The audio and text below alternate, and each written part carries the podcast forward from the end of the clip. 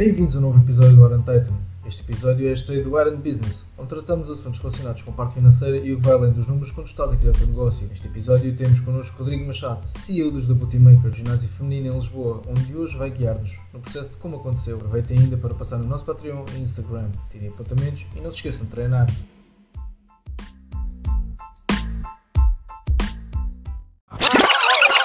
Obrigado por teres aparecido no Iron Titan. Vamos lá iniciar. Então, Bora lá, vamos a isso. Obrigado. Conta-me nada. Então, conta-me lá como é que hum, tu és CEO e fundador do RPM Fitness e dos Beauty Makers. Como é que surgiu o. Vamos falar primeiro do RPM Fitness, RPM Fitness. Como é que surgiu o conceito? Ok, então deixa-me deixa clarificar aqui alguma, algumas situações, porque pode ter, entre aspas, havido aqui uma, um engano ou má informação passada por mim. Um, eu não sou CEO nada relacionado com RPM Fitness, ok? RPM Fitness foi sim o meu primeiro projeto. E, e quero uh, esclarecer a parte do CEO porque é CEO porque eu tenho mesmo uma empresa, ok? Bodymakers é uma empresa aberta, é uma marca, é uma empresa estabelecida normal. O RPM Fitness foi um projeto que eu fiz na faculdade durante o, o período de estágio, que depois foi uma coisa que eu fui levando à frente, registrei a marca, só que a marca não foi aceita. E isso foi o passo que eu tomei para transferir as coisas para outro conceito diferente. Na altura, depois lembrei-me, pá, Makers, etc. E comecei a trabalhar nesse sentido. Ou seja, basicamente peguei em tudo que eu já tinha desenvolvido e criado no primeiro contexto, RPM Fitness, para Makers. RPM Fitness, basicamente é as siglas do meu nome. Ou seja, basicamente pá, foi, peguei meu nome, etc. Criei, fiz um logo, um, pá, criei um contexto e comecei a avançar com aquilo. Quando eu senti que aquilo estava a começar a evoluir, já tinha aulas de grupos, já tinha uma data coisas, uh, comecei, registrei a marca. Quando registrei a marca, foi, pronto, não foi aceito a Les Mills mandou-me uma carta para casa com, com uma cartinha a dizer que, que não aceitavam. Eu podia ter feito uma, uma contraproposta, entraste, não uma contraproposta, mas é enviar uma carta a revogar a, o pedido deles. Epá, mas na altura não tinha arcabouço para isso, nem me ia meter aquele 10 mil, por isso deixei o projeto aqui por terra. No entanto, mantive uh, o nome, as siglas, porque na altura criei a conta do Instagram, criei uma conta do YouTube, criei uma data de coisas, e não queria deixar tudo para trás. Ou seja, comecei a associar o nome RPM Fitness ao Rodrigo. Ou seja, tornei essa primeira marca como sendo o meu personal branding e depois desenvolvi uma empresa, que é a empresa que eu agora, pronto, que é a minha empresa. Ou seja, a diferença é essa também. Ou seja, esta empresa começou pelo RPM, que era, uma, que era uma ideia de empresa na altura, e passou a ser antes o Rodrigo e a criação depois da empresa dos Bodymakers. Fiz-me entender? Sim, sim, sim, eu percebi. Então, e depois tiveste aqui um pequeno break. Como é que eu já percebi pela tua personalidade, tu tens uma personalidade muito forte, e é uma coisa que eu depois vou, vou perguntar mais à frente, mas depois tu conseguiste pegar neste, neste pequeno falhanço, se podemos chamar assim, e transformar para os da Booty Makers. A mudança, como é, como é que, explica-me, o que, é que, o que é que se passou nesse período de tempo? Bah, imagina, primeiro o período de tempo foi muito curto, foi mesmo muito curto. Pá, na altura fiquei um bocado frustrado, porque assim, eu vou, vou te explicar, não sei se estás a par disso ou não, mas por exemplo, quando tu fazes um pedido de registro de marca, o, a marca demora seis meses a ser aceita. Ou seja, pá, eu já tinha pedido uh, aquilo em, vamos imaginar, eu fiz o registro de marca, julgo que é em janeiro, fevereiro, março, algo como março, outubro. E depois aquilo, passado seis meses, não tinha saído. Ou seja, eles depois mandam-te uma carta para casa a dizer como é que está o processo, foi aceito, não foi aceito, e aquilo vai passando por várias coisas. Pá, e já tinha passado tanto tempo, eu não estou a dizer que me tinha esquecido daquilo, mas eu continuei a levar a minha vida tranquilo, até que recebi a carta. Pá, no dia que recebo a carta, aquilo é do INP, que é o Instituto Nacional de Propriedade Individual, pá, recebo uma grande carta, muito grande, eu, aceitaram a cena, brutal, pá, excelente, abri a carta, eu estou entusiasmado, pá, primeira página vem com o meu logo, incrível, começa a folhear 10 páginas tudo tintim por tintim, porque é que não foi aceito. Acho que você foi percebendo. Depois chega ao correio, pum, mais três cartas de advogados. Advogados a, a prestarem o serviço deles para, me ajudarem no processo. Depois isto fica em, em ata pública, toda a gente tem acesso a esta porra. Começa logo a receber cartas de advogados para te ajudarem. E uma carta de, de um advogado da, da Les Mills também a dizerem porque é que não aceitaram, etc, etc, etc. Depois, o que aconteceu? Primeiro dia, pá, fiquei, fiquei chateado, né? ou seja, tive que investir dinheiro naquilo, foram dois, foram dois anos de, de investimento mais pessoal do que propriamente dinheiro. Óbvio, pá, óbvio que gastei dinheiro em algumas cenas, a fazer o site, a fazer este shirt, a fazer mais coisas, mas principalmente investi muito tempo e muita dedicação da minha parte. E fiquei frustrado, naturalmente. Mas pessoalmente eu gosto de ver sempre as dificuldades como uma mensagem. Tipo, tal e qual como este, como este tempo que a gente passa aqui, eu gosto de tentar ver isto como uma mensagem, no estilo, ok, Rodrigo, está na altura de tu começares, se calhar, a investir mais nesta área de online ou área de finalizados por Skype, ou tentar chegar mais a partir das redes sociais, whatever. Gosto tentar ver as coisas assim. E nesse momento que eu pensei foi isso, pá, fiquei ali, tipo, aquele dia, pá, estava chateado, estava irritado, estava frustrado, e depois, pá, depois fui para, fui para casa, pus-me a pensar e o que é que eu posso fazer diferente com isto? Assim, não, isto é uma mensagem. Quer dizer que eu estava a meter as coisas muito do meu lado. Como tu viste, aquilo chamava-se RPM, era o meu nome. Ou seja, logo aí é um projeto egocêntrico. E comecei a pensar, não, és demasiado egocêntrico, tens que relaxar um bocadinho, ok, boa Isso é importante, é importante. Mas, mas sinceramente, pensei muito nisso, porque, ouve, até o logotipo, se tu depois ver o logotipo, não sei se consegues ter acesso a isso, era a minha cara. Ou seja, isto é completamente. Ouve, é o Rodrigo e mais 10, tipo, não, percebe? E acho que isto passa uma mensagem errada ou pelo menos eu não queria passar essa mensagem. E comecei a perceber que se calhar estava. Por isso pensei, bora, próximo projeto que eu vou fazer, e que vou fazer de certeza absoluta, um, vai ser algo que eu não apareça. Que tipo, esteja a trabalhar, até trabalho muito mais, mas que não apareça ao Rodrigo. Tipo, possa aparecer, mas não com uma cara. Porque tu vais lá, podes perceber que eu sou a cara do projeto, mas ao mesmo tempo não percebes que eu sou a cara do projeto. Posso bem passar despercebido por um treinador. E era, uhum. e era isto que eu queria fazer, porque assim conseguia criar um contexto muito mais abrangente do que apenas uma pessoa é muito mais tu vais confiar e ter muito mais confiança numa, numa empresa ou num projeto que seja, que seja uma marca do que uma pessoa. Entendes? E foi isso Sim, que eu tentei criar.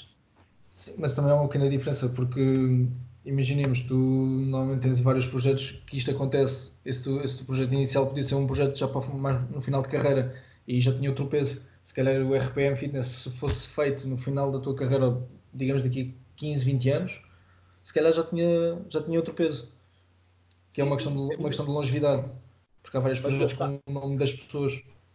Claro que sim, claro que sim, mas houve, houve, uma, houve uma, uma, boa, uma boa diferença de eu ter feito primeiro este projeto, porque fortaleceu o meu nome enquanto individualidade.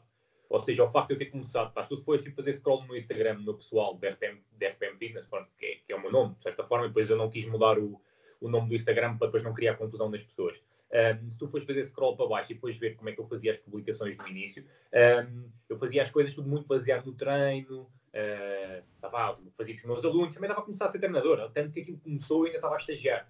Um, ou seja, os treinos que eu tinha com os meus alunos, os novos alunos que eu tinha, etc. E, pá, e depois, aos poucos, comecei a ver que as pessoas ficavam muito mais conectadas com a imagem. Ou seja, se eu começasse a postar algumas fotos minhas, pá, o clássico Instagram.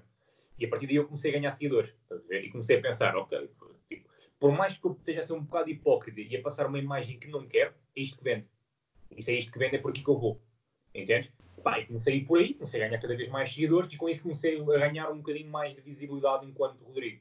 Pá, depois aconteceu a situação de, daquilo fechar, né? ou seja, tive, tive que, tive que cancelar a, a, minha ideia do, do FM Fitness e depois agarrei muito ao facto de já ter uma imagem forte para depois conseguir um, desenvolver mais o projeto Booty Makers. Ou seja, as primeiras aulas que eu fiz de Booty Makers tiveram 30, 40 pessoas por minha causa, né? ou seja, porque eu já tinha uma imagem forte enquanto Rodrigo.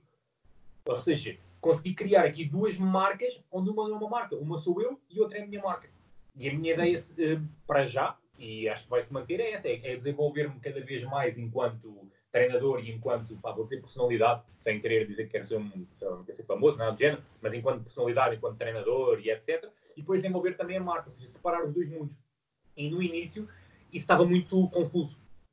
Percebe? Era muito. Percebo, percebo. É, ou seja, imagina, eu agora. Não havia, não havia uma distinção entre aquilo que eras tu e aquilo que era o projeto, onde é que um começava e o outro acabava. E isso é importante também para distinguir algumas funções. Exatamente. Eu, eu, acho que isso foi chave, não terem aceito, não terem aceito, fez com que eu conseguisse pensar que deveria existir uma, uma diferença. Ou mesmo que eu já tivesse pensado, uh, não tinha aquele gatilho para, para, fazer a mudança, entende? Como eu já tinha investido muito tempo, não, não ia pensar nunca, ah, ok, não, pá, agora caga para isso e faz outra coisa. Não ia, não ia ter essa iniciativa. E o facto de ter sido obrigado a fazê-lo uh, fez, fez bastante diferença em níveis de organização. Um, mas pronto, acho, acho que respondi à pergunta do RPM e onde é que surgiu. Pá, basicamente era um projeto pessoal meu que se foi-se desenvolvendo, foi aumentando. Pá, um bocadinho tipo, no início, porque na altura, quando eu tinha os. Um, quando estava a estagiar, eu aluguei uma casa em Lisboa, na altura. Isto foi o projeto, se quiser saber o início mesmo do projeto. Um, eu aluguei uma casa em Lisboa. E pá, tinha acabado, estava no meu quarto ano de faculdade, ou seja, eu fiz três anos de, de faculdade depois, no quarto ano, estagiei unicamente, porque eu fui de Erasmus no terceiro ano e preferi deixar o estágio só para o quarto. Uh, e fiz só o estágio no quarto ano, já tinha nenhuma cadeira para fazer, uh, e dediquei-me a 100% ao estágio. só que foi para decidi alugar uma casa em Lisboa e não tinha trabalho, ou seja, trabalhei durante o, trabalhei durante o verão, para ganhar, para fazer trabalhos de promoções e coisas do género, ganhar algum dinheiro e, e comecei a juntar algum dinheiro para, para começar a. Pá, para, para, ter, para ter guardado para dar os treinos, para, para dar os treinos, para, para alugar a casa. Pá, depois começou a chegar ali a uma altura, ao mês de, lá, mês de janeiro, mês de fevereiro, pá, que eu já estava muito apertado com. Com finanças. Com finanças. E eu assim, pô, agora o que é que eu vou fazer? Pá, vou, vou, vou trabalhar para o Pinto Doce, vou trabalhar para o McDonald's, pá, tenho que fazer alguma cena, porque eu não ia pedir dinheiro à minha mãe para pagar uma parvoíce que tinha sido ideia minha, entendes? Pá, e foi aí que começou o projeto, comecei a desenvolver a, a parte do projeto do, do RPM Fitness, um, pá, e comecei-me a oferecer para começar a dar treinos às pessoas. Eu fazia os treinos tipo, completamente pro bono, dizia às pessoas pá, que não queria nada em troca, queria começar a desenvolver-me enquanto, enquanto treinador, por isso queria começar a criar, sei lá, uh, uma biblioteca de treinos, de exercícios, um, e pronto, as coisas começaram um bocado por aí. Pois, naturalmente, algumas pessoas tipo, diziam, ah, não, mas eu faço questão e pago. Ou seja, de certa forma, o que acontecia era que eu fazia as coisas de oferta, mas as pessoas que queriam ajudar-me. E isso foi fazendo com que eu fosse conseguindo pagar a casa aos poucos. Ah, pois, naturalmente, na altura estava com a minha namorada e se alguma ajuda da parte dela para, para também tipo alimentação e coisas assim. Ah, pois, naturalmente, os meus pais também me iam dando alguma ajuda, mas nunca lhes pedia para me pagarem a casa. E o projeto começou muito por aí. Começou nessa luta de, ok, deixa eu ver se eu consigo pagar a casa. Entendes? E depois a cena foi okay. muito fixe, porque quando, quando chegou a altura de. Pá, depois eu cheguei a janeiro, fevereiro, março, pá, em abril, foi quando pá, fiquei mesmo com o canudo, né, de certa forma. Pois a partir daí, pois a partir daí já tinha uma. uma, uma rede de contactos bastante grande, porque já tinha, se calhar, experimentado treinos com 5, 6, 7 pessoas diferentes, já não sei os números ao certo. Depois eu também utilizei isso para o meu projeto de estágio, do estilo tipo, já estava treinos, etc. Já estava treinos personalizados, uhum, aspas. Uhum. Um, e utilizei essas pessoas para depois continuarem comigo. Ou seja, o processo de passagem de um, não licenciado para licenciado tornou-se uma coisa bastante simples, porque eu comecei logo com muitos alunos, porque tinha investido tempo antes, entendes? Ótimo, isso, isso é excelente, isso é uma boa transição. Acho que muita gente teria inveja da, da luta que foi. Isso, isso é ótimo, porque neste mundo e no, na nossa realidade o mercado estava muito saturado. Isso é, é bastante interessante. Então, foi, agora... foi sorte, de certa forma. De certa forma foi um bocado de sorte, porque pensei bem, mas olha, tenho, tenho um aluno meu que diz-me isto muitas vezes: a facilidade, gira, a facilidade gera dificuldade dificuldade gera facilidade. E neste concordo, caso, concordo. a dificuldade gerou-me facilidade, ou seja, esses tempos mais difíceis que eu passei na altura, de, pá, de ter medo de não conseguir pagar a casa e ter que começar a mexer-me para começar a criar alguma alguma finança e, e, ter a certeza que chegava ao final do, do estágio e tinha algum, algo para onde pegar imediato, fez com que, com que lá está, o projeto começasse logo forte desde o início. Eu comecei logo com pessoas. Mas pronto, lá está, isso também teve, teve ter trabalho, teve ter dedicação, etc. Né? Sim, a sorte, sim a, sorte, a sorte dá muito trabalho e de facto. Mas depois fazemos uma transição para aquilo que é os da Booty Makers, que é um projeto, um ginásio só feminino. Como é que, yeah. como é que começou esse, esse, projeto? Pronto, então basicamente, basicamente foi o seguinte. Um, pá, então, na altura eu, eu estagiei no PAMP, no, no ginásio PAMP, uh, estagiei lá, estive lá durante um ano, etc. Entre, entre, entre esses tempos eu ia dando esses treinos a essas pessoas para, para adicionar ao meu projeto de estágio, para ter mais horas de treino, etc. Eu não tenho a certeza absoluta de ter para ali o meu, o meu coisa de estágio, mas quando eu entreguei eu tinha para aí 100 horas de treino personalizado durante o estágio o que é brutal. Todas uh, uh, pegas por mim, ou seja, tipo, a minha mãe ajudou muito, tinha lá uma carrada da minha mãe enfermeira. Uh, tinha uma carrada de colegas, queriam treinar, queriam não sei o quê, e depois pronto, aproveitaram-se todos do cachorro, entre aspas, e eu também aproveitei da situação, e pá, já tinha muitas horas de treino personalizado. Depois comecei logo a dar treinos personalizados no PAMP, pá, como tu sabes, o, o, pá, ginásios como PAMP e na SET, etc, funcionam, funcionam todos em sistema de renda, e e comecei a dar o, os treinos lá, tipo, já comecei logo com, os, com alunos, ou seja, tornava-se logo muito mais fácil pagar a renda do ginásio e comecei muito por aí. Ou seja, eu, eu logo desde o início pá, comecei logo a investir muito na, na parte do treino personalizado. E cheguei ali logo ao mês de janeiro, ou seja, o meu primeiro, meu, meu primeiro janeiro enquanto profissional, pá, já tinha 20, 22, 23 alunos treino personalizado.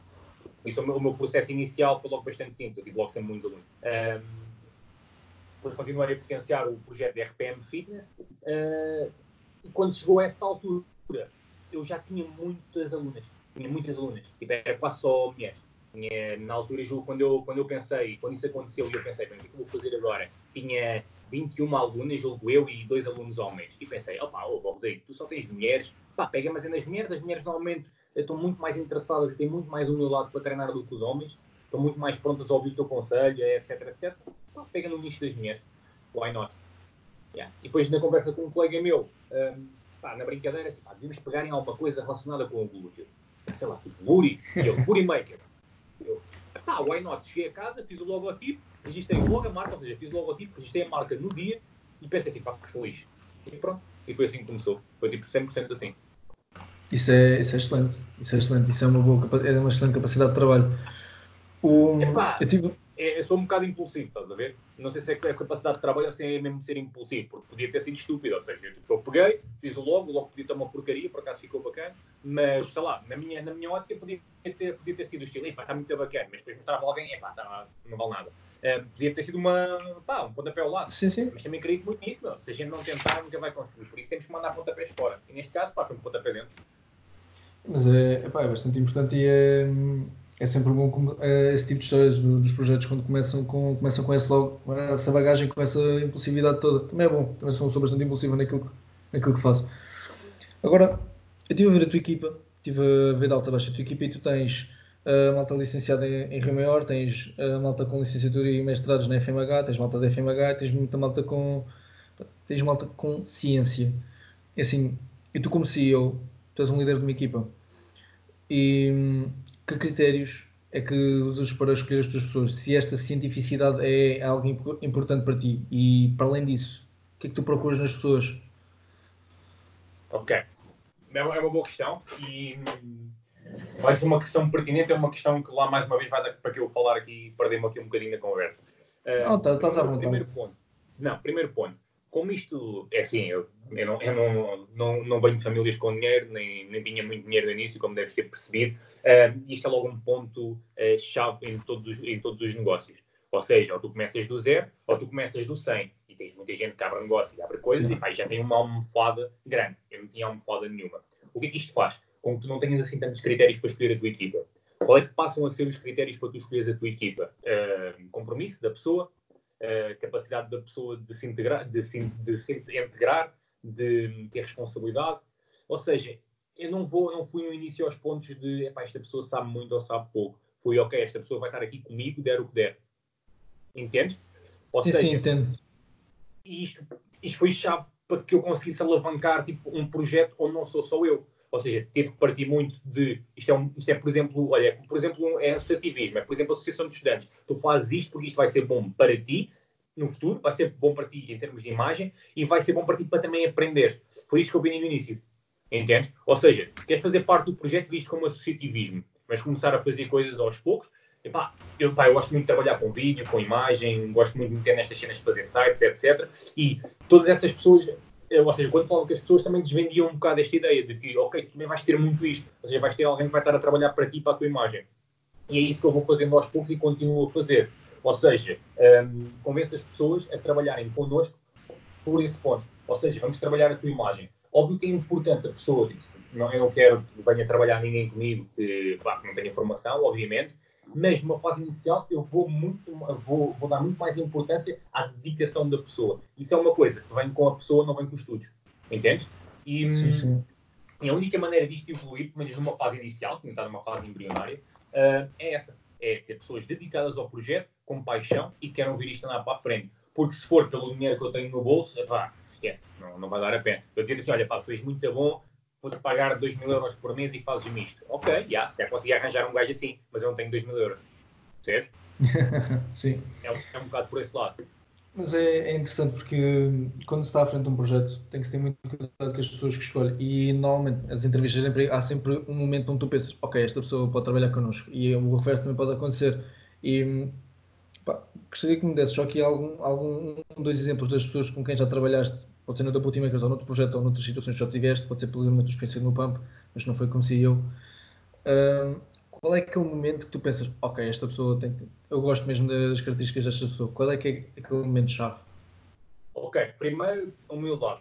É crucial, ter humildade e ter capacidade de ouvir. Se me aparecer um gajo que está aqui a discutir comigo o que é que é certo ou o que é que não é certo, a mim pessoalmente não me interessa, porque vai ser. Hum, isto é um bocado do que eu vou dizer, se calhar, mas não convém nunca ter duas, duas galas no galinheiro. Entendes? Pelo menos da minha parte, pelo menos para já enquanto tal projeto, não convém ter duas galas no galinheiro. Porque o que vai acontecer é, vai logo aparecer uma pessoa a querer se embarcar de alguma forma, que vai ter que querer ter o protagonismo. E por mais que não queiras o protagonismo, vai alguém sobrepor-se a isso. Por isso, uma coisa que eu tento arranjar é pessoas que tenham essa humildade de não necessitar disso. Porque geralmente, quando uma pessoa quer ser um galo do galinheiro, vai estar constantemente a pensar também qual é que é o próximo passo e como é que vai ter a cena dele e como é que vai não sei o quê. E não vai ver as coisas em equipa. Certo? Não, não sei se me estou a conseguir expressar bem. Sim, estás, estás, estás. Isso dá para fazer. Sim, isso dá para fazer um paralelismo engraçado porque é assim, tu criaste uma, um, uma marca com pessoas que tu, tu conheces, que tu consegues trabalhar e isso faz uma grande diferença para aquilo que são os ginásios de renda, com sistemas de renda, onde há muitos galos no galinheiro e tu tendo um, um, próprio projeto consegues também trabalhar esse tipo de pessoas e é bastante interessante, bastante interessante. Mas uma coisa... É, é, é o seguinte, porque imagina, eu agora convido uma pessoa para trabalhar comigo de random. Pá, tem, muito, tem, tem muitas skills, é muito inteligente, é muito forte, é muito isto, muito aquilo. A pessoa, passado um tempo, vai-se começar a questionar: pá, isto que este gajo está aqui a fazer, eu também faço. E depois vai começar: ok, então agora vou pegar nisto e vou fazer eu. Isso é muito fácil. Vamos imaginar, eh, projetos como o Homes Place, acontece às carradas. Imagina, Homes Place. Chegas lá, crias uma carteira de clientes de 20 clientes. Os gajos pagam 60 euros a hora por treino, por exemplo, um, e tu tens 20 clientes onde estás a ganhar 20 paus, por exemplo. Eu não sei os valores ao certo, mas há algo deste género. Você diz, o ginásio está a ganhar 60 euros e tu estás a ganhar 20. Ou o ginásio te tira 40 e tu tiras 20. Pá, tiramos impostos e essas coisas todas. Sim, sim, sim. Começas a pensar, ok, então porra, então eu estou aqui, estou 20 treinos para estes gajos, um, ganham, ganham 20 euros, eles ganham 40, onde é que está a justiça disso? Vou pegar mas nestes alunos e vou treiná-los para fora. Isto, isto, isto, isto acontece, claramente. Acontece muito. Somente levam para contextos como PAMs e fitness sets. E eu no início pensei muito nisso, pensei, pô, eu agora começo, imagina, vem uma pessoa que quer treinar, quer fazer treino personalizado com os bodymakers, e eu, pá, não tenho tempo para, para ficar eu com a pessoa, de, delega um colega meu. E esse colega, já, já deleguei um, já deleguei dois, já deleguei três, já deleguei quatro, óbvio que eu delegando e passando pela empresa, não lhe posso pagar o 100%, porque senão não é rentável a empresa.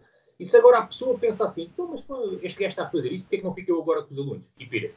Porquê é que agora não pego eu e não faço eu este projeto? Porquê é que agora, certo? E eu não quero que este conflito um, exista nem na minha cabeça, nem que exista essa possibilidade. Por isso, para mim, é muito importante ter pessoas que eu sei que estão 100% comigo. Nunca vou saber, certo? Mas que, de certa forma, sigam a, sigam a minha voz.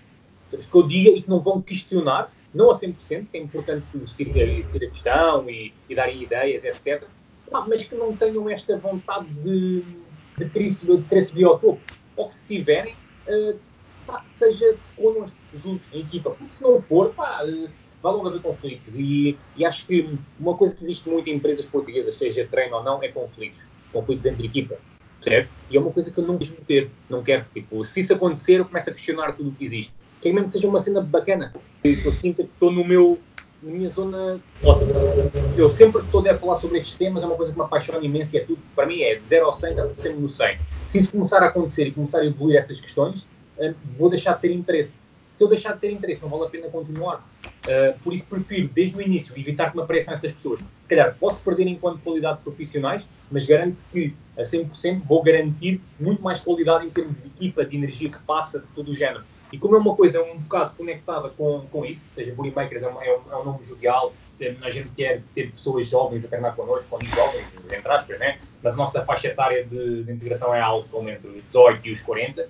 Como quer pessoas nessa faixa etária trabalhar connosco, também quer que a equipa também passe essa energia, entende? não quer conflito.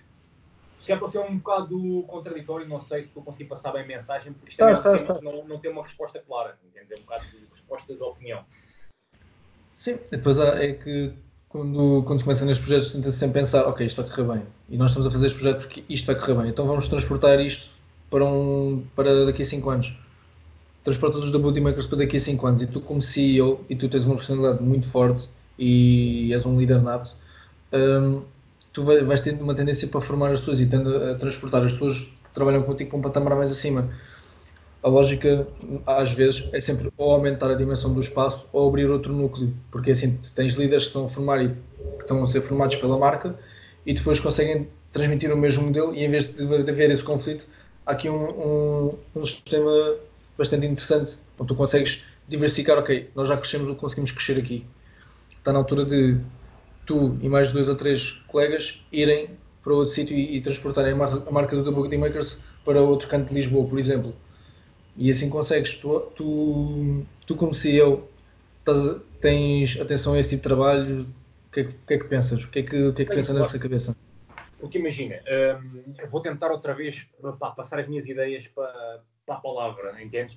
Um, porque a cena, a cena é a seguinte: vamos imaginar, eu agora, por exemplo, o Ricardo, o Ricardo foi um clássico, um caso clássico disto, falaste que conhecias o Ricardo. Um, o Ricardo era, era aluno da faculdade, eu estava eu eu no terceiro ano da faculdade, ele estava no primeiro, eu estava no quarto, eu estava a estagiário, ele estava no primeiro, pá, já não me recordo, não, não faço ideia. Mas eu cheguei, pá, e, foi, e foi uma pessoa que chegou, e quando eu estava a fazer as, ainda as aulas de RPM Pinas, ele chegou a ir a uma aula, que era uma pessoa que, de certa forma, olhava para mim com bons olhos, ou seja, tipo, uh, não, não sei como te explicar, ou seja, via-me como um bom exemplo. E pensei, pá, isto é uma boa pessoa para eu convidar, porque sei que aquilo que eu vou dizer ele vai compreender, porque de certa forma ele já segue aquilo que eu digo. Ou seja, não vou ter que estar aqui a convencê-lo de nada, só lhe preciso dizer, ok, é nisto que eu acredito, um, estou a fazer isto, se quiseres trabalhar comigo, estas são as bases, é isto que eu tenho para te oferecer um, e é nisto que eu quero criar.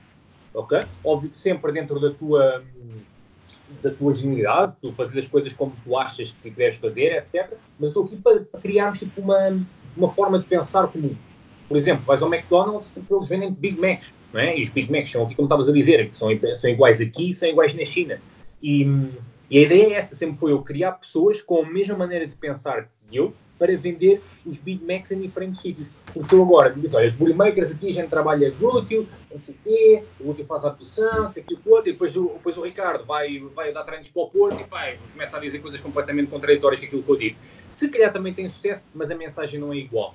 Por isso eu prefiro que as pessoas que trabalhem comigo acreditem todas mais ou menos na mesma coisa. E a única maneira de fazer isso é pegarem pessoas que ainda têm espaço para ganhar knowledge. Agora não vou pegar num gajo de 40 anos e dizer-lhe assim: olha, meu, uh, eu acredito no alongamento uh, depois do treino. E ele diz assim: não, eu acredito no início. Percebes? Não vou, não vou lhe mudar a cabeça, nem, nem, nem tenho tempo nem paciência para isso. Não é essa a minha ideia. Prefiro, por isso, pegarem pessoas que ainda têm espaço para receber conhecimento e verem se, se, se aquilo que eu tenho para lhes, para lhes dar é ou não benéfico para elas. Se não for, tudo bem, existem 500 outras coisas para fazer. Se estiverem nesta, fantástico, brutal. Mas essas são as condições. É, ok, queres trabalhar comigo, trabalhas segundo estes parâmetros e, e segundo o meu pensamento. Não é do estilo agora, olha, fiz um McDonald's e, chega e, convido um gajo e diz assim, olha, devíamos começar aqui a vender frango, o que é que tu achas? Epá, não, aqui vendemos hambúrguer. Percebes? Sim. E, e, é, e, é, e é um bocado essa ideia que eu tento passar. O vender frango até podia ser uma boa ideia e não é de achar que o outro é menos. É simplesmente, não, eu comecei isto, isto é meu e isto é para vender hambúrguer. Por isso, se quer estar aqui dentro, vai estar segundo os meus pensamentos Pode ter coisas más, epá, mas é assim, tem que ser. Tá, se eu meti como cabeça de cartaz no projeto, pá, vai ter que ser o que eu quiser, de certa forma. Não, não querendo ser, ser um bocado arrogante neste sentido, mas tem que ser, tem que ser uma voz comando que as nas pernas. Não, mas é, mas é bom, é bom que assim, isso é um, essa mentalidade é uma mentalidade muito próxima daquilo que é a realidade de um clube. Os clubes têm o treinador principal, depois tem o treinador secundário, depois, tem, depois há aquela cadeia toda. E depois há uma transmissão de, de valores e de rotinas, mas Pá, uh, sim, sim, é muito isso. Mas, mas, sabes que é uma, sabes que é uma, é uma cena, desculpa lá interromper outra vez, mas. Não, não tem problema. Quero estar, a, quero, quero estar a passar bem a mensagem sem parecer que sou um parvalhão. Uh, e, mas, mas a ideia é essa, ele, ele tem muito nisso contra mim, ou seja, pá, por exemplo, uh, virar-me para o Ricardo e dizer, oh, Ricardo, eu quero que faças isto desta forma, assim, assim, assim é, é, muito difícil fazer isso, especialmente com pessoas que tu já conheces. Ou seja, eu tento pegar em pessoas que eu já tenho uma proximidade. Ou seja, que é mais fácil de passar a mensagem sem parecer um parvalhão, não é? Tipo, agora chega uma pessoa que eu não conheço lá nenhum e vou-lhe dizer assim: olha, as cenas são assim, assim, assim, não tenho muito para te oferecer, mas, mas vou-te dar todas as ferramentas para tu conseguires criar. É um bocado isto que, que a gente faz. Um, e depois a pessoa chega e depois eu não sei muito bem, okay, vou, ser, vou dizer as coisas de forma assertiva, mas vou explicar-me tudo. Percebes? Ainda luto um bocado com isto ou seja, ainda tenho muita parte humana dentro da cena, não, não consigo distanciar-me do Rodrigo, do Rodrigo Rodrigo, do Rodrigo uh, líder de uma empresa. Ainda é muito difícil este processo para mim, percebes? Porque é esta a minha formação, não é? Não, não estudei para isto, não... Entendes? Ou seja, é tudo uma sim, aprendizagem sim. constante, do estilo tipo erro constante, ok, isto, pá, não tinha dito desta, desta forma, pá, agora a próxima vez já tenho que dizer um bocadinho melhor. E vai ser um processo. por aí. É, porque, por exemplo, é um estabelecimento tipo de objetivos e regras. Olha, antes, disto acontecer, eu tinha, pá, andava com um bocado de dificuldade em, pá, em criar conteúdo, em fazer coisas e comecei a desafiar a malta que trabalha connosco, pessoal, vamos cada um de nós agora começar a criar conteúdo. Pá, eu, eu crio para, para cada um de vocês uma lista de, pá, de obrigações, de certa forma, de uma calendarização de, ok, aqui vou gravar isto, aqui vou fazer o assunto, aqui vou para esta situação, mesmo pelos de forma pessoal, ou seja, uh, pelos potenciar o personal branding deles, ou seja, tu aqui vais partilhar X histórias com os teus alunos, aqui vais partilhar uma coisa onde identificas a marca, uh, fiz essa, essa, mecânica toda. E, e foi uma coisa que no início estava a correr muito bem. Mas eu até ter a arrogância de decidir o que é que eles iam partilhar nas redes sociais deles, eu até ter coragem para dizer isto, Ei, pá, demorou bem tempo. Certo? Mas na realidade fez toda a diferença. Mas tu sentires que quem sou eu, estás a ver? Quem sou eu para agora decidir o que é que eles vão meter nas redes sociais deles? Ou o que é que eles devem fazer? É muito difícil de tomar essa decisão. Porque eu não lhes vou pagar para isso. Entendes? E, Sim. e este conflito de ter de tomar essa decisão é, é difícil. Percebes? Não, não, ainda não consigo separar muito bem disso. Talvez daqui a uns anos tipo, não tenha problemas nenhum e esta conversa vai parecer uma burrice da minha parte, mas. Não, vai, se, se calhar. Não, ou se calhar daqui a uns anos olhas para este, olhas para este podcast e pensas, o, o quanto eu cresci. Também é o objetivo. Espero sim, espero sim, é. Mas, uh, mas é assim, eu estive a ver o, os teus números e para o projeto dos da Makers, é assim, eu vou ser honesto, eu não encontrei há quantos anos é que o Makers existe, mas presumo que seja 3, 3 anos, 2, 3 anos. é menos. Menos? Sim. Menos? Isso foi, imagina, um, 2017, foi, dezembro de 2017 foi quando eu li a carta. Tu se fores ao meu Instagram, e, e vi, tem lá uma publicação que sou eu a despedir-me da RPM. Tipo, fiz um vídeo a explicar a cena. Depois lá ver encontras. Está, está, lá, está lá no meu feed, se andares para baixo, acho que diz tipo Rest in Peace RPM ou RPM in Peace, não sei, está lá uma cena qualquer, acho que tu consegues encontrar. É essa a data que eu tipo, até anuncio ali que vou criar uma cena nova. Eu acho que foi em dezembro de 2017. Ou seja, eu, eu comecei, eu registrei a marca em, em janeiro de 2018 ela foi aceita em. Eu lembro-me estava em Malta de férias. Na altura, recebi uma mensagem no telefone a dizer que tinha sido aprovado, porque eu estava com medo outra vez que não fosse aceito. Estás a ver? Eu estava tipo, já, vou resistir, esta porra não vai ser aceita. Mas também para mal seria de Bodymakers, quem quer dar esse nome. Um, e foi, estava em Malta, ou seja, foi em junho. O, a marca foi aceita em junho de 2018. E eu, a partir daí, comecei a fazer muito mais cenas, porque quando já tinha a marca registrada, já podia estar à vontade para, para criar. É, é que os teus números, olhando para os teus números que apresentas no site, depois não sei se esses números têm subido ou têm descido ou se é uma coisa automática, mas 141 atletas premium, 132 nos bootcamps, nos bootcamps, peço desculpa, e 25 online. Isto para um projeto tem dois anos é excelente. 141 premium é assim, tem aqui uma, uma boa perspectiva de, de crescimento. Assim, se, se, neste espaço de dois anos, imagina daqui a cinco. Isso é assim, eu vou-te como, como, como deves ter eh, percebido, eu sou 100% genuíno, ou seja, eu vou dizer sempre a verdade acima de tudo. Esses 141 claro. primo são mais e o facto de serem mais também pode fazer com que sejam menos. Ou seja, basicamente, eu já, eu já tive, eu Rodrigo, em termos de alunos de treino personalizado, é isso que eu chamo uh, TBM Primo, eu já tive alunos de treino personalizado e feedbacks pá, de mais de, sei lá, 150 pessoas a treinarem comigo. Óbvio não estão a treinar, se tu fores ver lá, não sei se, se aí, não estão a treinar no momento ou seja, são casos de sucesso.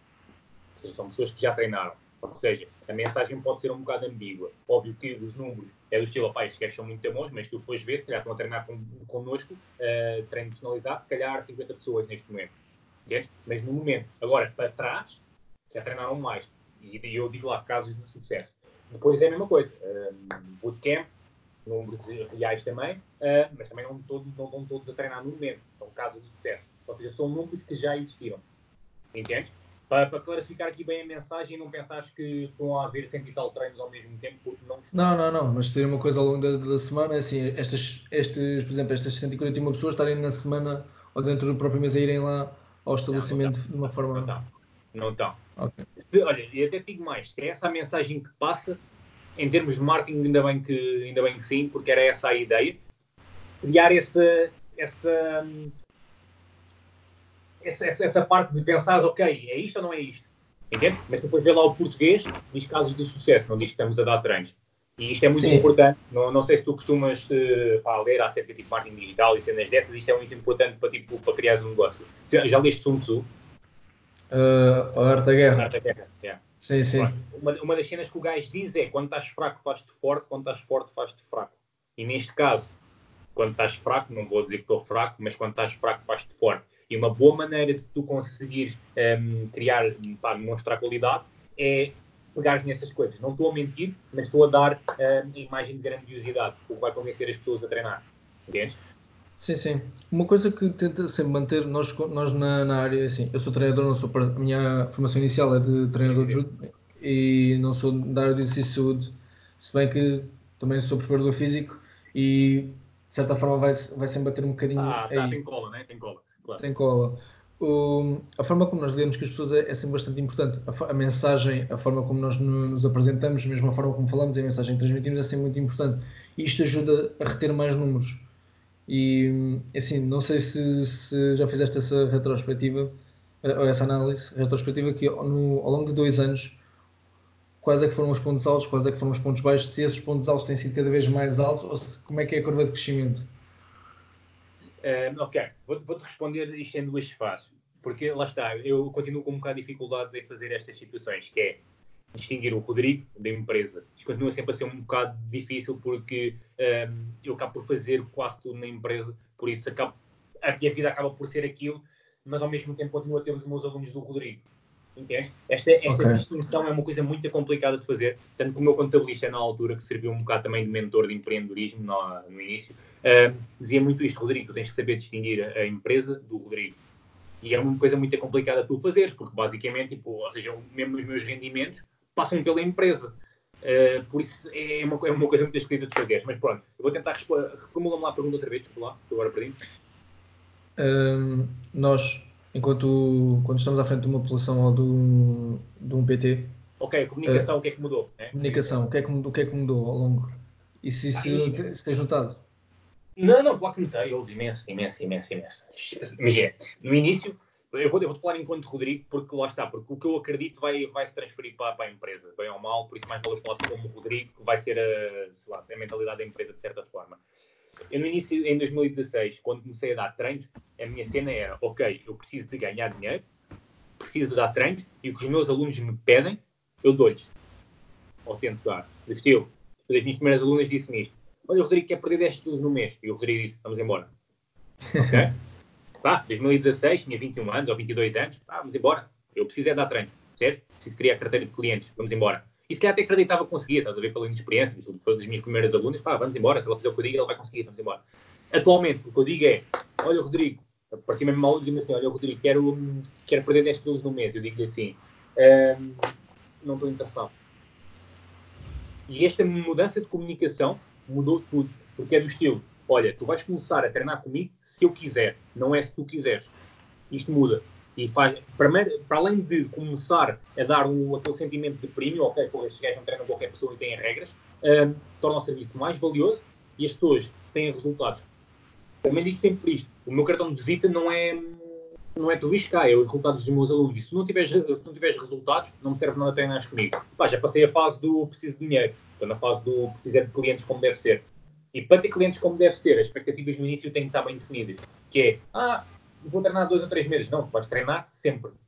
Isto é uma coisa para tu mudares a tua vida. Se tu quiseres vir aqui fazer uma outra sessão, não tenho interesse nisso, não é a minha área. Eu estou aqui para mudar a vida das pessoas e para alterar hábitos. Isto no, no, no contexto treino personalizado. Por isso, se tu quiseres investir tempo, dinheiro, hum, disciplina, compromisso, pá, se quiseres meter isto tudo, eu começo a trabalhar contigo. Senão não vale a pena, estamos os dois a perder tempo. Vai estar ela a perder dinheiro, vai estar ela a perder tempo, por daqui a dois, três meses vai, vai outra. E esta situação fez com que um, eu no início não conseguia reter os meus alunos, ou seja, a parte da retenção é muito importante, não é? Ou seja, tens que manter um negócio. Imagina, eu tenho 20 alunos. Se eu tiver sempre a rodar os meus 20 alunos, posso estar sempre a ganhar o mesmo, mas é muito chato. Se eu tiver os 20 alunos, mantém-se durante anos e anos, tenho alunos há mais de 3 anos. Isto é fantástico. Sempre, sempre comecei a minha carreira mais ou menos nesta altura, né? Um, e isso é muito bom. É muito bom perceberes que a mensagem que dás à pessoa, eu já nem questiono se os meus alunos no início vão, se vão deixar treinar no próximo mês. No início era sempre o medo que tinha. Pensava sempre, olha, agora está a chegar, a, por exemplo, agora está a chegar a abril, quem é que vai deixar treinar comigo? Atualmente, mesmo neste contexto de, de treino por videochamada, não, não questiono. Os meus alunos mantêm-se comigo porque a mensagem é bem passada. Ou seja, a expectativa é logo bem desenvolvida no início. Vocês vão treinar comigo sempre. Ponto. E só começamos vocês definirem isso como uma verdade. Porque senão não vale a pena. Vou perder tempo. Então, e que outras regras é que querias? Porque é assim, isto que tu me estás a dizer é uma coisa muito semelhante que eu já vi noutra entrevista dos Value Entertainment, que do Sean Collins, que treinou o Ronnie Coleman, treinou outros bodybuilders muito famosos, ele tinha também um, um conjunto de regras. E assim, antes de cada bodybuilder chegar ao pé dele, não, vamos, vamos comer, vamos conhecer-nos, eu quero ver como é que tu ages, como é que tu pensas, como é que tu falas, e só depois é que começamos a treinar. Mas isto é um outro contexto diferente, isto é um contexto mais de, digamos, comercial. Quais é que são, os, quais é são os, as regras que, que tu impões para treinarem contigo? É não, as, as, regras é basicamente isto que eu disse. Eu não vou dizer, olha, agora tipo, a pessoa tipo, passado um mês não está a cumprir determinado tipo de coisa, diga assim, agora sai daqui. Não, não, é, não é um campo nazi, percebes? Um, a ideia é gerir bem as expectativas no início, como tu estás a dizer. É não chegar, pá, por exemplo, isto foi um caso de uma, de uma rapariga que me queria treinar mensagem, disse aqui, olha, Rodrigo, quer treinar contigo. Ela já tinha que fazer uns treinos outdoor, que já também tem uns treinos outdoor, né? Uh, tinha que fazer uns treinos outdoor, depois perguntou olha, Rodrigo, gostava de juntar os treinos outdoor aos treinos personalizados, não sei o que mais, uh, como, é que, como é que é a situação, não sei o que mais. Pá, ela encontrou-se comigo, expliquei e disse-lhe esta conversa. Um, olha, só vais começar a treinar se comprometeres a fazer os treinos outdoor, a treinar em casa, o número de vezes que eu decidir, consoante, óbvio, também, também vou decidir consoante aquilo que ela me disser, não é? Tentarmos chegar a um equilíbrio de, ok, isto é justificável, não é do estilo, olha, agora vais treinar quatro vezes por semana. Sim, tem que ser algo... Não? Sim. Porque é assim, porque tu tens que criar, pá, seja como na alimentação, como no treino, para uma pessoa ganhar o hábito de fazer alguma coisa, tem que ser uma coisa constante. Não é uma pessoa que treina zero vezes por semana e de repente mesmo a treinar quatro, ela passado um mês manda uma fava, não é? Se calhar tem que meter a treinar duas vezes por semana. Por mais que não seja isso que lhe vai dar resultados a, a, pá, em, em, termos práticos logo no início. Vai dar, obviamente, mas técnicos não vai dar grande coisa. Mas essas duas vezes no primeiro mês e no segundo mês é que vão fazer com que ela possa passar a fazer três e depois passar a fazer quatro e passar de seis meses esteja a treinar cinco vezes por semana. Se eu não passar por aí, se eu não gerir bem as expectativas, isso não vai acontecer. E, ou seja, eu não dou bem regras, sabes? Eu, eu, eu tentei passar esta mensagem muito bem e o quanto verdade é porque eu não estou a mentir a ninguém. Isto é por as verdades. O problema no início é que no início eu precisava do dinheiro para, para estar com as pessoas. Por isso, não passava por, não queria, não queria passar por este risco. Entendes? Não queria passar pelo risco de dizer assim, é pá, não. Agora, estou-me a borrifar. Não é borrifar-me totalmente, mas é, pô, é o meu treino, é, é, o meu nome. Porque assim, treinas, treinas três meses comigo, não tens resultados, não é? Quem é que é a culpa? Podes andar a comer bolos todos os dias, mas a culpa é do teu treinador, que não te deu resultados. Pá, e eu não quero ser esse gajo. E no início fui. No início muitas vezes tinha alunas minhas que eu esforçava, me priorizava os treinos, agora a fazer isto, isto, isto e isto. Chegavam, passavam, passavam dois meses, continuavam gordas, continuavam tipo, sei lá, ter dois nos joelhos e o caraço, dava-lhe TPCs para ir fazer, trabalhar em mobilidade, trabalhar nisto e aquilo, consciência, isto e o outro. Não faziam. Um, e a culpa era minha. Apesar de ter dado tudo para que ela tivesse resultados. Atualmente, não, não, não vai acontecer. Eu não vou ser o culpado do desleixo dos outros, por isso não aceito. Ou pelo menos dou essa ideia para que a pessoa tenha consciência de que as cenas estão assim. Porque depois não tem resultados e ela já sabe, a culpa é dela, não é minha. Sim, não vou ser responsável pelo desleixo dos outros. Isso é uma frase muito poderosa. Não, isso é muito, sou, isso é muito poderoso. Eu sou, eu sou ferramenta, tu sabes? Eu sou ferramenta para as pessoas terem resultados, mas elas é que usam a ferramenta. Não, pá, não, não, é de outra, não pode ser de outra forma. Principalmente, a maior parte das pessoas treinam comigo uma ou duas vezes por semana.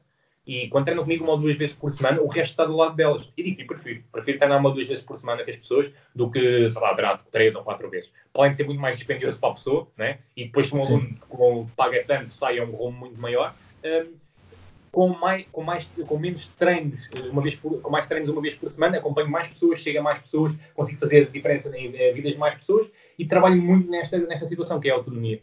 E se eu não conseguir ter disciplina para trabalhar na tua autonomia, esquece, não vais ter resultados. Tá, o, o treinador é o teu babysitter. isso, isso é uma, uma boa forma de pensar. Isso é o que eu acredito, estás a ver? Óbvio que se calhar em termos tipo, de alta competição e cenas assim é diferente, não é? Mas, não, mas é, estamos a falar de, neste tipo de negócios. Mortais, muito mortais, né? pessoas normais que vão treinar e querem trabalhar em saúde e estética. Espera aí, isto aqui não está-me a bloquear. Isto, este tipo de mentalidade depois é assim, é, o sucesso, eu acredito que o sucesso é uma, é uma mentalidade, é um estado de prontidão, nem que seja para uma mudança de capacidade de trabalho.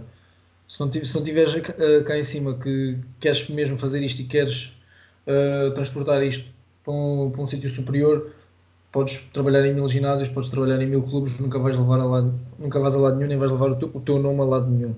E isto, esta pequena troca, esta pequena conversa já deu para perceber aqui, ok, sucesso, para, ter, para se ter um sucesso tem que se ter este conjunto de características.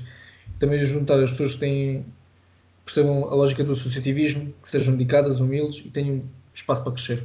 Isto é muito importante. Como é que gostarias que os Booty Makers, assim, isto, vá, uma questão hipotética, onde é que gostarias que os Booty Makers estivessem daqui a 5 anos? Ok. Um, foi tipo, ok, deixa-me lá tentar, deixa-me tentar passar-te a mensagem. Um, eu já mudei muitas vezes minha, os meus pensamentos, entendes? Por isso é que a minha conversa às vezes pode ser um bocado confusa, porque eu ainda me debato com algumas questões. Um, ou seja, há coisas que eu já que eu acreditava muito há um ano atrás, há coisas que não acredito nada agora uh, e tenho a certeza que vou mudar. Entende? Por exemplo, eu acreditava muito que as coisas que eu tinha que fazer tudo já. Ou seja, eu queria já tudo. Queria, eu, quando abri a empresa, um ano depois, estava frustrado porque não estava como eu queria, queria que tivesse muito mais, tivesse, queria ter muito mais gente, queria ter muito mais cenas.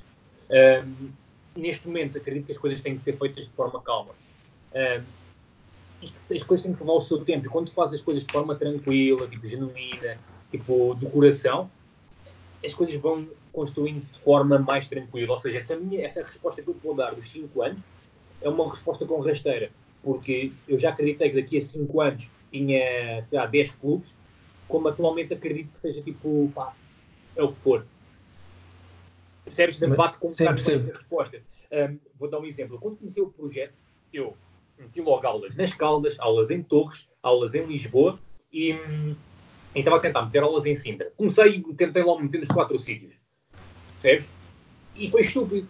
Apesar de ter conseguido. Percebes? Mas ao mesmo tempo foi too much, não, não, não conseguia. Comecei logo a mandar mensagens a empresas para fazer. Para fazer. Vou a faltar o nome. Para fazer ginásticas laborais e, e, cenas do género em empresas. Comecei logo a mandar mensagem, criei logo um script. Pá, sei lá, fiz, fiz 30 para uma linha como se eu fosse uma empresa gigante, quando na realidade era eu que fazia tudo. Percebes? Criei o site, comecei a fazer vídeos, fiz os canais todos, fiz tudo, comecei a trabalhar na imagem, comecei a ler sobre isto, fiz coisas demais. O que é que isto acontece? Tenho demasiadas coisas para, para libertar energia. E isso faz logo com que uma das coisas seja demasiado bem feita e quando depois começa a receber mensagens, imagina, recebo um e-mail agora de uma coisa das empresas, mas ao mesmo tempo tenho o gajo de Torres Vedras que, que quer dar os treinos e quer saber como é que vai ser, não sei o quê. Eu respondo ao quê? Eu não tenho ainda dinheiro para ter uma equipa para me responder isto tudo. Ou seja, meti-me em demasiados problemas. E tu dizes-me assim, onde é que vais estar, onde é que achas que estás daqui a 5 anos? Vai depender muito do, do que eu tenha conseguido construir até lá, porque, porque se eu quiser, uh, pode estar num sítio, mas ao mesmo tempo pode ser too much. E depois não consigo ter mãos para tudo, Percebe. nem sei se vou ter. E depois o produto deixa de ser, começa a ser um Big Mac, não sabe a Big Mac. Porque já estou a ser demasiado ambicioso, se calhar tenho mãos para. Ou seja, em termos de ambição quero muito, mas em termos de lógica que atualmente já consegui perceber, para tu criares uma coisa boa e sustentável tem que ser com calma. Nem toda a gente ganha euro milhões, entende? E muitas vezes é um bocado isto que a gente pensa, que é, olhas por, por exemplo, um youtuber português, eu não sei se tu conheces os youtubers, da casa dos youtubers e esses gajos, tens, tens noção Epá, eu, youtubers portugueses, não sigo nada, não sigo nada, claro. sigo então, eu também, eu coisas não sigo, assim. Eu tipo saber o que é que eles estão a fazer, mas sigo do ponto de vista de, do sucesso. Tu falaste da palavra sucesso e eu sou um bocado viciado nessa palavra. Tipo, uh, gosto muito de absorver tipo, todos, todas as áreas de sucesso. E, hum, por exemplo, podemos falar do Trump podemos falar do Hitler, podemos falar dos youtubers, podemos falar, sei lá, de Marcelo Rebelo de Sousa, podemos falar de casos positivos e casos negativos. E, e em ambos os casos eles seguiram normas, né? Seguiram, mas têm vários princípios que os levam a ter sucesso na tarefa que eles estão a fazer. Ou seja, no caso do Hitler, ele teve sucesso na tarefa que ele teve, né? Bem, sendo bom ou mau, ele conseguiu ter sucesso. Sim. Ele chegou a uma altura que não teve, né? mas no início teve sucesso. E, e, é um bocado por aí que eu, que eu gosto de pegar. E no, no caso dos youtubers, uh, é um bocado isso. Ou seja, ele, pá, os youtubers, no caso dos youtubers, pá, começaram como miúdos, etc., um, foram pessoas que tiveram a sorte e o trabalho. Ou seja, os gajos lançaram uma cena onde de repente pá, qualquer vídeo que eles lancem no YouTube tem logo, sei lá, 500 tipo, mil views, 600 mil views, que é um absurdo para a realidade portuguesa. E depois nós olhamos para isso e pensamos sempre: ah, se eles conseguem, eu também consigo. E as cenas não são assim. Percebes? Às vezes há pessoas que têm sorte e temos que, temos que aceitar isso. Por mais que elas tenham muito trabalho por trás, também acredito que tenham, às vezes tens de ter sorte para aparecer. Porque se não aparece, o trabalho é logo muito diferente. E eu antes acreditava que ia ter essa sorte. Atualmente já não acredito. Porque já trabalhei muito, já fiz muitas cenas, já tentei criar muitas vezes conteúdos virais, coisas que apareçam, tipo, que cheguem às pessoas. Pá, mas eu, eu, nunca tive de repente uma cena do Chile e pá, tens um milhão de visualizações, tens um milhão de pessoas a olhar para ti neste momento.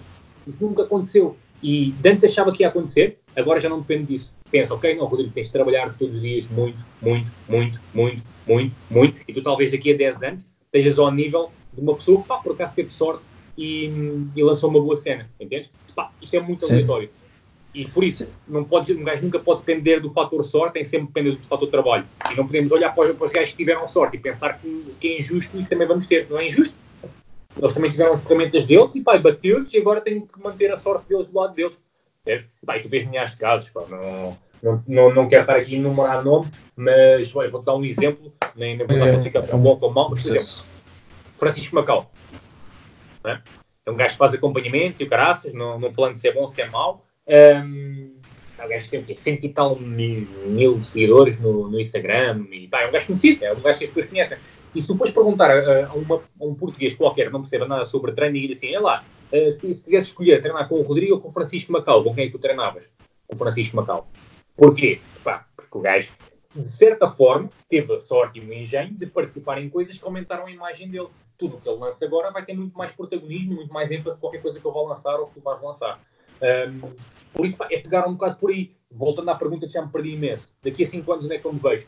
Vejo-me sem dúvida com um espaço físico um, com um espaço físico uh, como uma box, ou seja, é assim que eu, que eu visualizo o meu, o meu, trabalho, como uma box onde possa dar tipo treinos, small group training, sem depender dos treinos na rua, um, 10, 20 pessoas, small group trainings dentro do conceito que eu pretendo, e onde possa trabalhar de forma funcional dos meus alunos um, de forma tranquila. Quando digo funcional, pá, não, não sou apologista de máquinas de treino, tipo, sei lá, leg press e coisas do género. Pá, treino funcional, kettlebells, eh, barras, peso. Sim, sim. É, sim, coisas livres. argolas, coisas dessas. Pá, em termos de investimento também para abrir um espaço desse é muito menor. E, e pá, gosto muito mais desse tipo de treino. Revejo-me muito mais e acredito muito mais. Sim, isso, de certa é, forma... É sim, de certa forma este, este projeto do tens do Multimakers é muito semelhante àquilo que o Brad Contreras tem. Que é que, que, escreveu todos os artigos que há acerca do, do hip thrust e de, e de, de hipertrofia que comparando com, com, com o squat e com o leg press, tem, ele tem muita bibliografia. Sim, Ótimo. Tu falaste.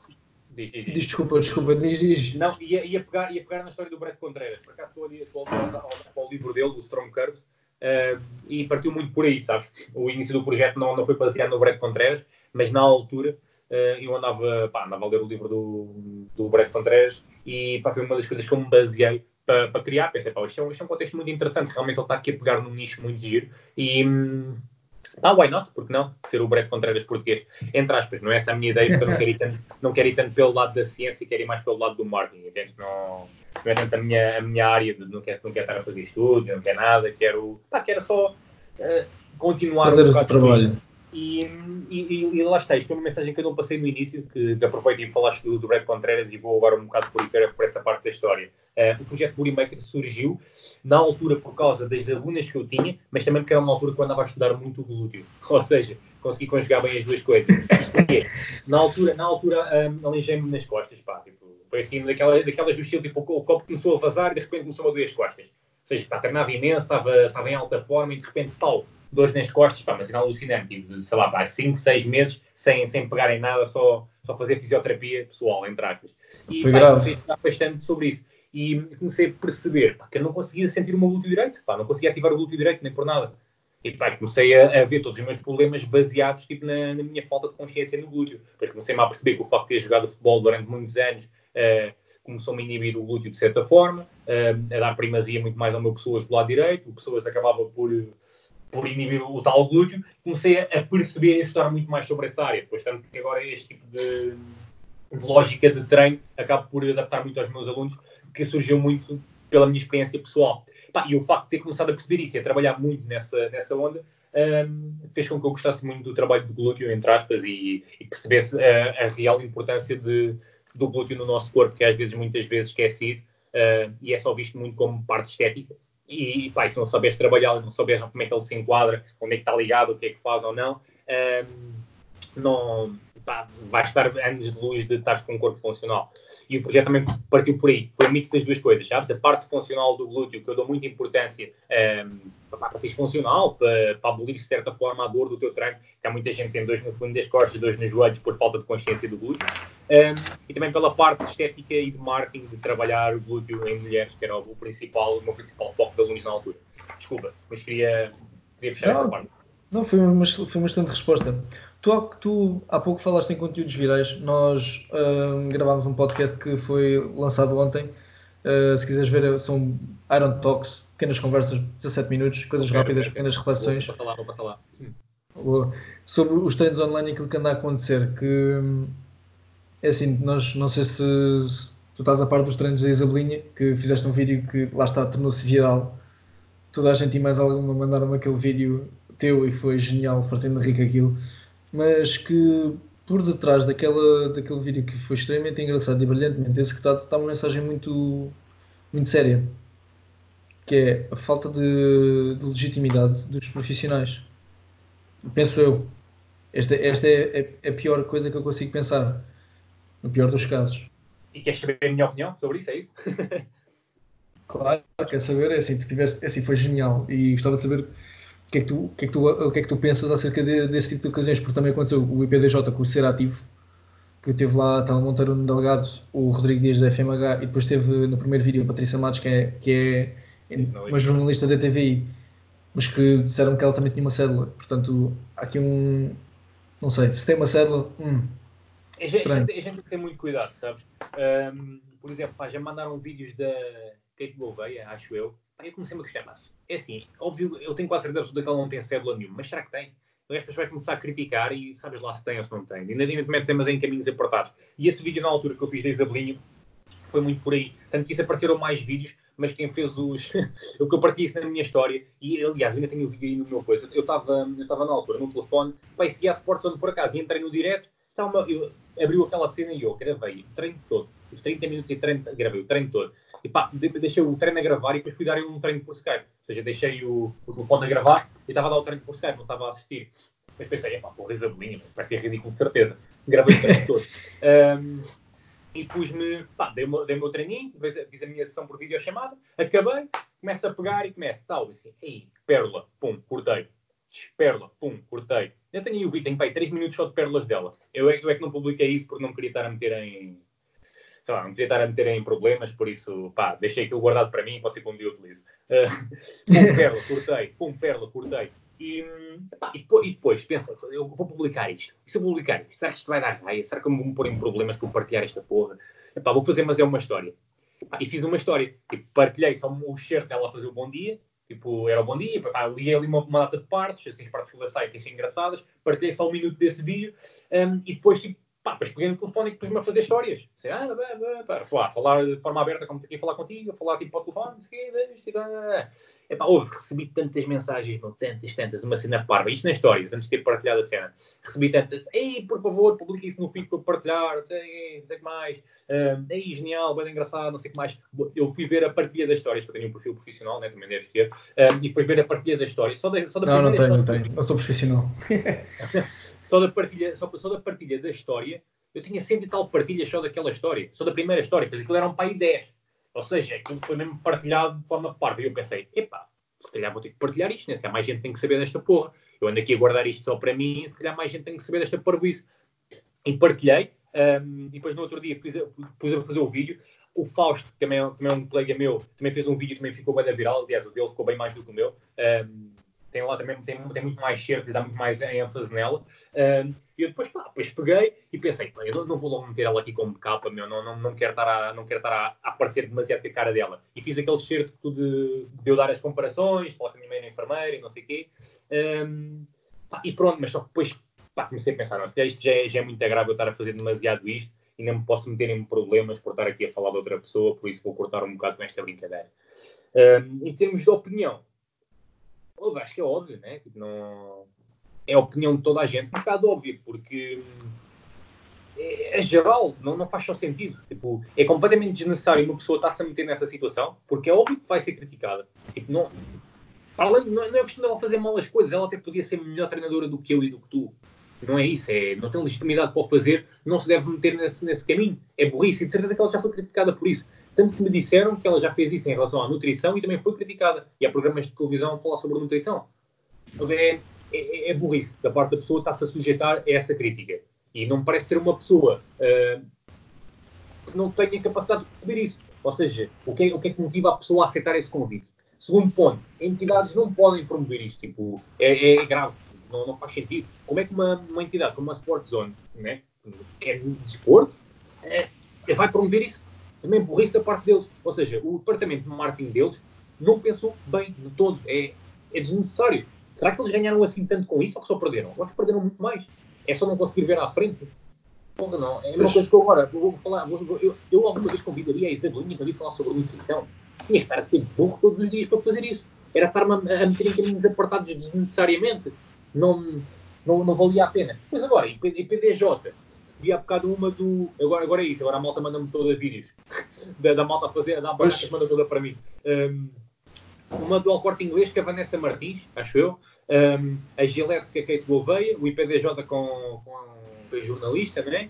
Um, o Sport Zone com a Isabelinha. E com, há lá mais uns gajos que também não têm células nem nada, que também estão lá a dar treinos. Eu é que não tive paciência para ir pesquisar quem é que eram, mas tem lá, tens lá mais pessoas que também não dão treinos. E estas coisas que eu recebi, porque há mais de certeza absoluta. Para não falar de pessoas com, com influência e também vêm tipo, mandar treino. Maria Palma, o Bebê, também é uma, uma youtuber, ou caras também vem dar postas de pescada sobre o treino e também não, não dá treino.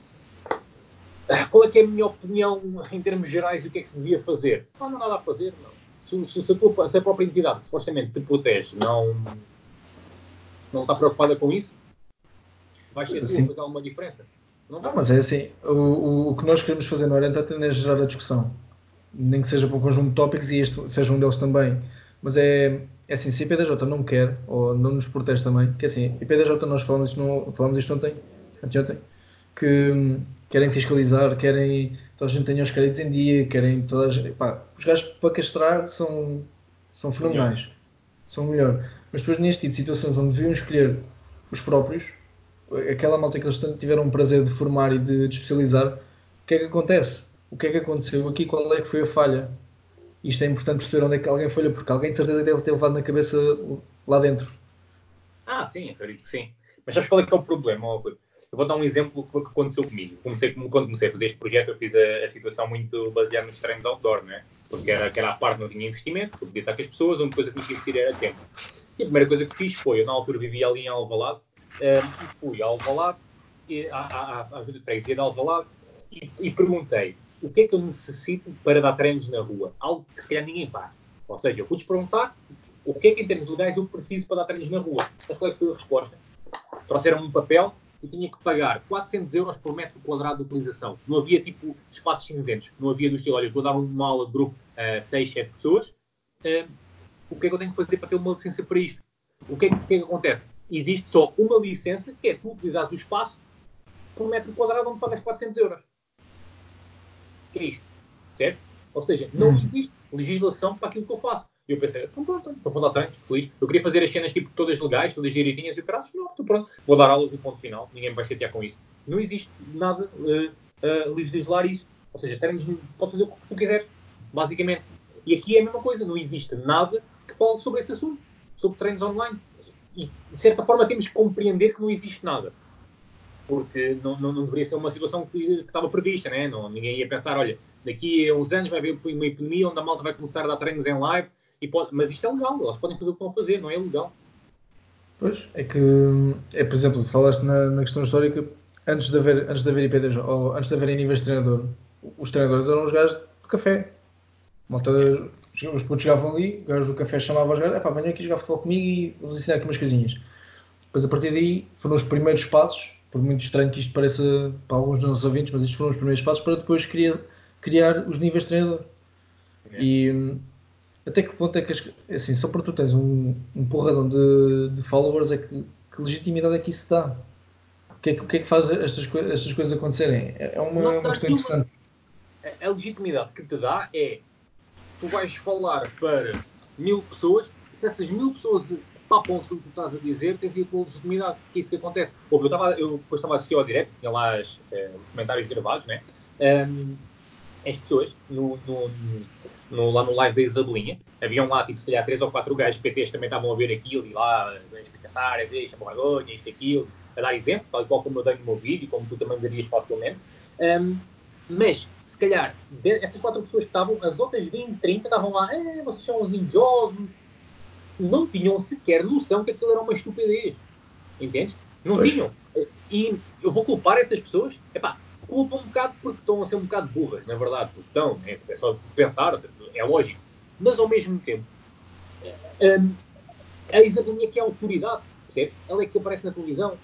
Ela é que é conhecida, ela é que tem o dom da palavra, ela fala bem, etc, está ali, ela é que motiva. Sim. Um, ela foi convidada por uma Sport Zone, que também é uma entidade que tu vais a qualquer shopping e tens lá uma Sport Zone, e agora é o Zé Ninguém que é PT que está ali a falar. O Zé Ninguém que é PT que está ali a falar é só um gajo que tem ciúme, que queria estar ele lá. Certo? Sim. E, ou seja, não há muito a mudar enquanto a população não tiver consciência disto. E hum, é um bocado o próprio estereótipo do, do, do treinador, do, do, professor de educação física, vamos assim simplificar, o estereótipo dos burros vão para a educação física, não é? Não sabes o que é que has de fazer, vais para a educação Sim. física. Este estereótipo existe, por mais que seja completamente falso. Um, e as pessoas vão continuar a acreditar nisso. E enquanto a população não começar a acreditar nas, nas coisas de maneira diferente, isso vai continuar a existir. Eventualmente, no futuro, uh, pá, o IBDJ, alguma entidade, há de regular as, as práticas online. Mas, ao mesmo tempo, enquanto não houver ninguém a conseguir um, fazer isso, ou ter até um fiscal a fiscalizar isso, é uma balbúrdia. É, é, é, o Texas, é um espaço de ninguém, faz o que tu quiseres. Lá está, o grave é as pessoas que deveriam ter atenção a isso não terem. Porque agora dizias-me assim, está ali um gajo que é o Zé António que está a começar a dar treinos online. Ah, pá, olha, pá, ele faça o que quiser. Ele está a meter por caminhos apertados, está a falar sobre temas que não conhece e, e está a passar a imagem de um gajo que não tem nada. Ele desenrasca. Agora, o grave lá está. É pessoas que deviam ter consciência e noção e ética e uma data de outras características que deviam ter, que não têm. Isto é que é grave. Ou seja, é a decisão de pessoas que deveriam ter boas decisões a terem más decisões. Isto é o, isto é o mais grave. Porque o tempo é capaz de acontecer cenas. Porque é difícil, não? Só que mesmo para tu não tens fiscais suficientes para fiscalizar tudo o que há, não é? O Estado tinha que estar a investir muito dinheiro em fiscais para ver se está tudo direito. Por isso, se mesmo em termos práticos e físicos é difícil os fiscais fiscalizarem tudo, então imagina agora metendo a parte de online e de internet. É, é muito difícil. É, é chato. É muito é, chato, é muito complicado. Acreditava era que alguém com voz viesse dizer assim, pessoal, isto é uma vergonha, tenho é vergonha na cara.